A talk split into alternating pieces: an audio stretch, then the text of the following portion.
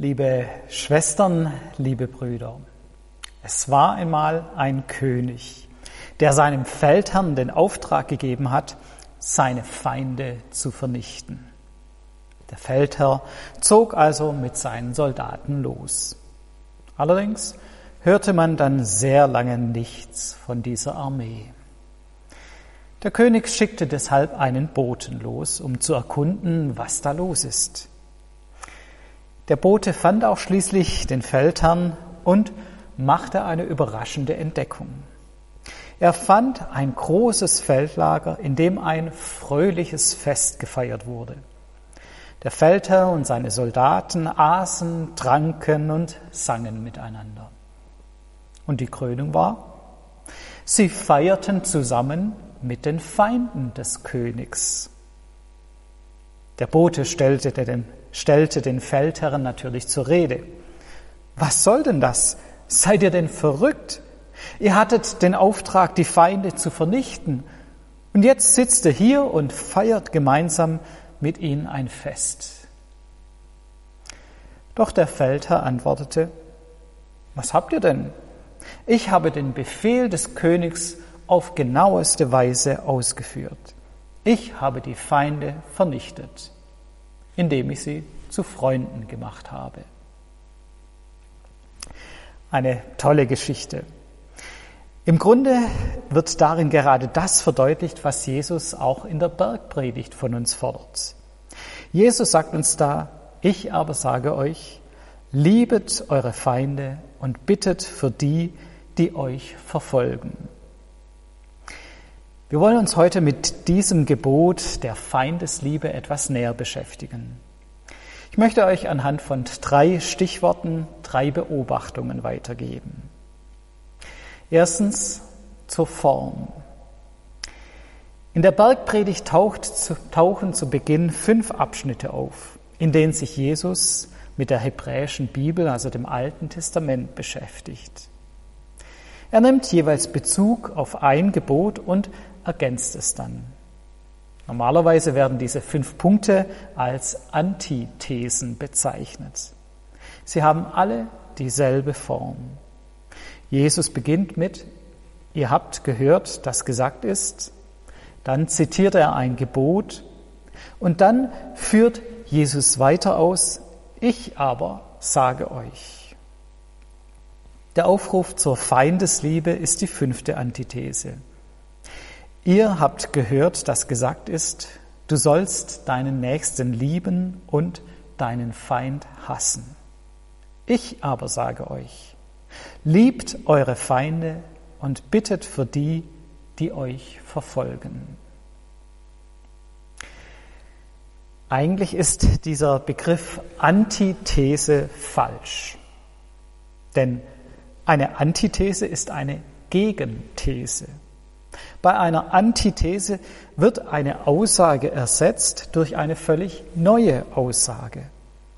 Und diese neue Aussage steht dann im Gegenüber zur alten Aussage. Wenn man aber den Text in Matthäus genau anschaut, dann stellt man fest, dass Jesus keine Gegenaussage machen will. Er will das alte Gebot nicht abschaffen, sondern er will es ergänzen. Es geht ihm nicht darum, das bisherige Gebot zu entwerten, sondern es geht ihm darum, dem Kern des Gebotes näher zu kommen. In der hebräischen Bibel wird zum Beispiel gesagt, Auge um Auge, Zahn um Zahn. Das klingt in unseren Ohren nach einer Aufforderung zur Gewalt, nach einer Ermutigung, sich für Unrecht brutal zu rächen. Im ursprünglichen Zusammenhang ist dieses Gebot aber ein Schritt zu weniger Gewalt. Die Gewalt soll eingegrenzt werden. Die Strafe soll sich nach dem Schaden richten und somit begrenzt werden. Es soll nicht dazu kommen, dass sich die Gewalt gegenseitig hochschaukelt. Jesus nimmt diese Absicht der Gewaltverminderung auf, aber er geht noch einen Schritt weiter. Wenn jemand auf die linke Backe geschlagen wird, soll er nicht zurückschlagen, sondern auch noch die andere Wange hinhalten. Das ist keine Antithese, sondern eine Verschärfung und Erweiterung des alttestamentlichen Gebotes. So ähnlich ist es mit der Feindesliebe. Das Gebot der Nächstenliebe wird von Jesus nicht beseitigt, sondern verschärft und erweitert. Nicht nur den Nächsten sollen wir lieben, sondern auch und sogar unseren Feind. Für unseren Umgang mit dem Judentum ist diese Beobachtung wichtig. Jesus stellt keine Antithesen zur hebräischen Bibel auf. Nein, er bestätigt diese Gebote und will ihren wahren Sinn freilegen. Und so ist unser Glaube keine Entwertung des jüdischen Glaubens. Er ist keine Antithese dazu. Nein, wir stehen als Christen ganz und gar auf der Grundlage des Judentums. Wir glauben an denselben Gott und wir versuchen wie die Juden seinem Willen zu entsprechen. Zum zweiten Punkt, dem Inhalt. Jesus fordert uns zur Liebe des Feindes auf. Hier ist wichtig zu beachten, dass es nicht um eine romantische, romantisierende Liebe geht. Seit dem Zeitalter der Romantik verknüpfen wir in unserer Kultur Liebe immer sofort mit ganz viel Gefühl. Im biblischen Sinn ist Liebe sehr viel mehr als nur dieses schöne Gefühl.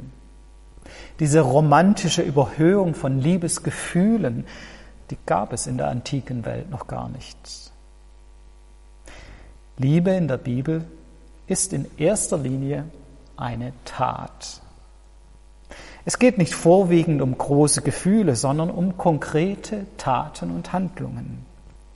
Und dazu können wir aufgefordert werden. Feindesliebe bedeutet nicht, dass ich die Feinde so lieben soll, wie ich zum Beispiel meine Frau liebe oder meine Familie. Feindesliebe bedeutet, dass ich konkret in meinen Taten und Handlungen das Gute für andere suche, sogar für meine Feinde. Jesus gibt uns auch einen konkreten Hinweis, wie das aussehen kann. Er sagt, bittet für die, die euch verfolgen. Feindesliebe heißt deshalb nicht, dass ich mir immer alles gefallen lassen solle, dass ich alle Selbstachtung verliere oder dass ich böse Taten widerstandslos geschehen lasse. Nein, Feindesliebe kann bedeuten, dass ich trotz allen negativen Gefühlen meinen Feinden Gutes wünsche und anfange für sie zu beten. Selbst wenn sich für den Feind dadurch nichts ändert, selbst wenn er dadurch nicht sofort zum Freund wird, dieser Umgang, dieser andere Umgang mit dem Feind tut zunächst einmal mir selbst gut. Denn wer sich ständig um den Hass dreht, um den Hass auf die Feinde, der schadet damit zunächst sich selbst. Diesen Hass abzugeben, tut zunächst einmal mir selbst gut. Von Corrie ten Boom gibt es einen eindrücklichen Bericht, wie ihr dieses Gebot der Feindesliebe geholfen hat. Sie begegnete einmal einem ehemaligen KZ-Wärter, der auch sie selbst im KZ gedemütigt und gepeinigt hatte. Der Wärter war inzwischen Christ geworden. Er bereute seine Schuld und bat Corrie ten Boom um Vergebung.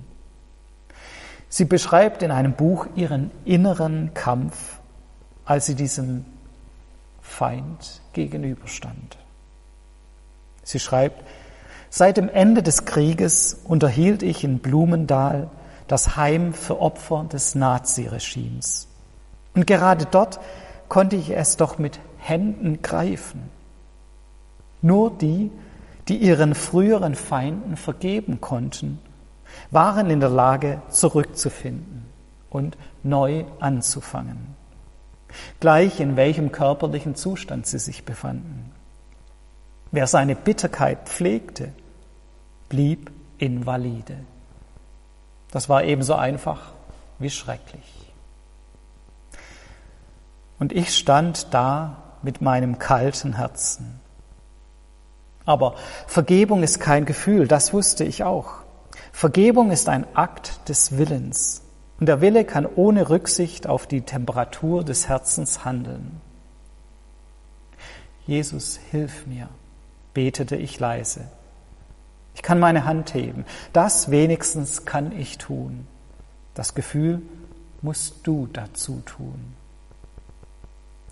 Hölzern, mechanisch, legte ich meine Hand in die ausgestreckte Hand des Mannes. Und als ich es tat, geschah etwas Unglaubliches. Die Bewegung entstand in meiner Schulter. Sie strömte in meinen Arm und sprang in die umschlossene Hand. Und dann schien diese heilende Wärme mein ganzes Sein zu durchfluten. Tränen kamen mir in die Augen. Ich vergebe dir, Bruder, weinte ich von ganzem Herzen. Einen langen Augenblick lang hielten wir uns die Hände, der frühere Wärter und die frühere Gefangene. Ich hatte Gottes Liebe noch nie so intensiv erlebt wie in diesem Augenblick.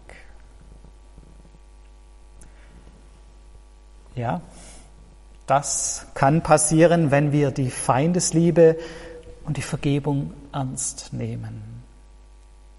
Und trotzdem bleibt diese Aufforderung eine riesige Herausforderung, provozierend. Ja, eigentlich eine totale Überforderung von uns Menschen. In diesem Beispiel von Corrie ten Boom hatte der Feind ja immerhin seinen Fehler oder seine Fehler eingesehen und bereut.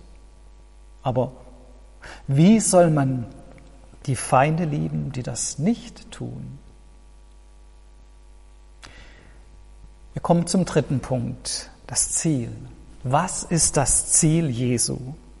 Was will er mit diesem Gebot der Feindesliebe und insgesamt mit der Bergpredigt erreichen?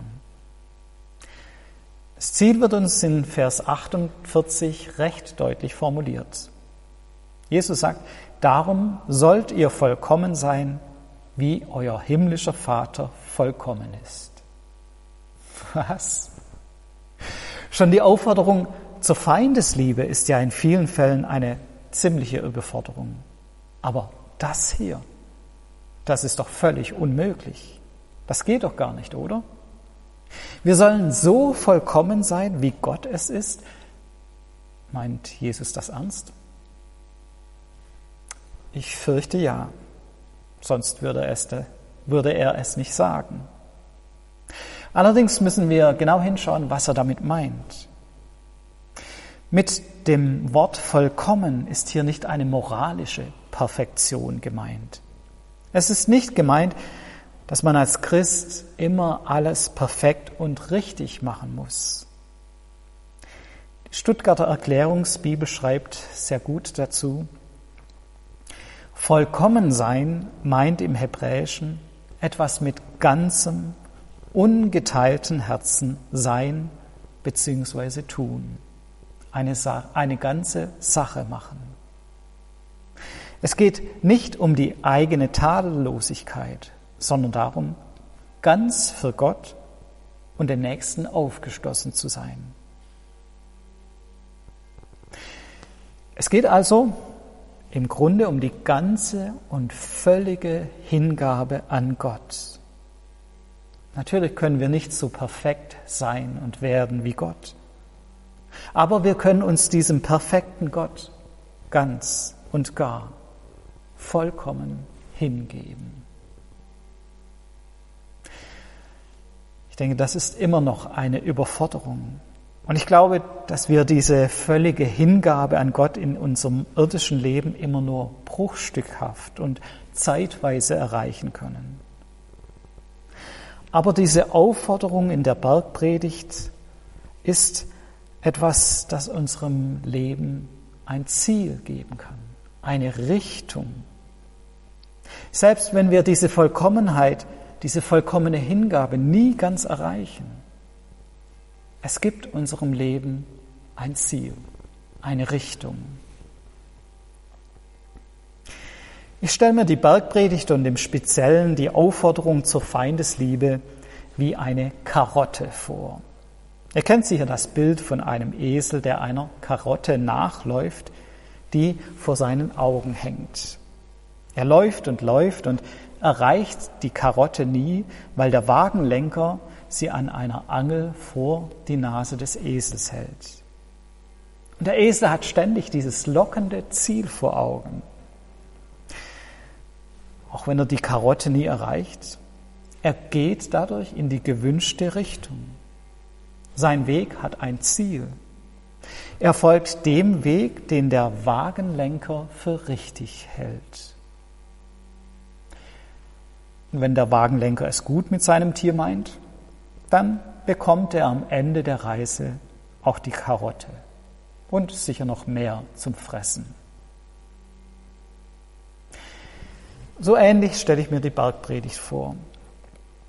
Wie ein Ziel, das ich in meinem Leben nie völlig erreichen werde. Aber es lenkt mein Leben in die richtige Richtung.